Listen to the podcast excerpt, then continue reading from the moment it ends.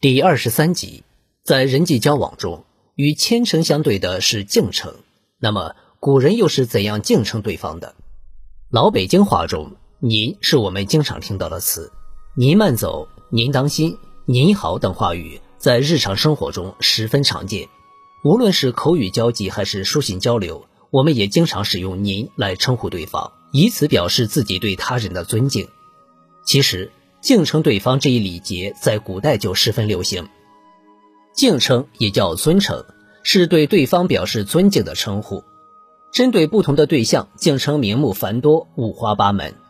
敬称往往表达了一种敬重、颂扬的感情色彩。比如孔子被称为孔圣人，孟子被称为亚圣，意思是仅次于圣人的人。王羲之被称为书圣。都是以圣来敬称那些品格高尚、智慧超群、才能卓越的人。后来，圣又专门用来称呼帝王，圣上、圣驾是人们对皇帝的敬称。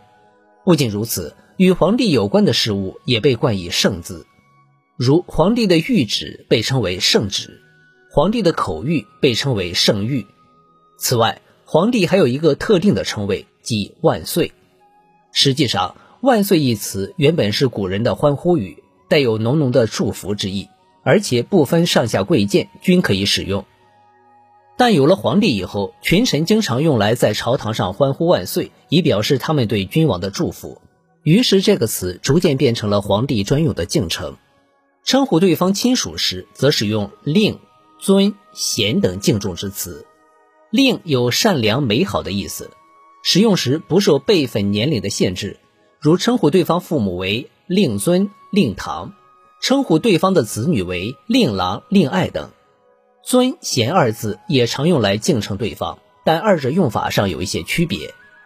尊通常用来敬称对方的长辈，如称对方的祖父为尊祖，父亲为尊父；相对的，贤用来敬称对方的平辈或晚辈，如贤弟、贤侄等。晚辈对长辈的敬称也有不少。如对年老的男子尊称为公、翁、叟等，对女性长辈则尊称太君。方言中云：“凡尊老，周晋秦陇谓之公或谓之翁。”孟子《梁惠王上》中，孟子见梁惠王，王曰：“叟不远千里而来，亦将有以利吾国乎？”这里“叟”就是对老者的尊称。古时还经常用老敬称长辈。这在今天也很常见，一是在“老”字前加上姓，用来称呼才德声望很高的老人，如称一代名相狄仁杰为狄老，称著名的文学家、历史学家郭沫若为郭老；二是直接称呼对方为老前辈、老先生、老人家。另外，对已故之人的尊称，则多用先，如尊称已故的皇帝为先帝，已故的父亲为先考或先父。已故的母亲为先慈或先比，已故的有才德的人为先贤等等。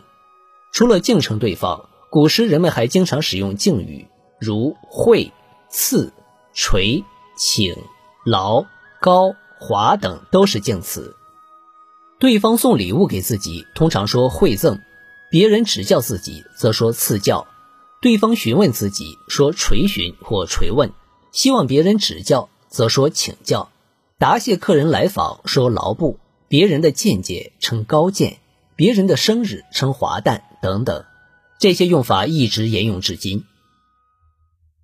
您刚才收听的是《礼仪称谓：中华文化十万个为什么》，同名图书由中华书局出版，演播有声的海明。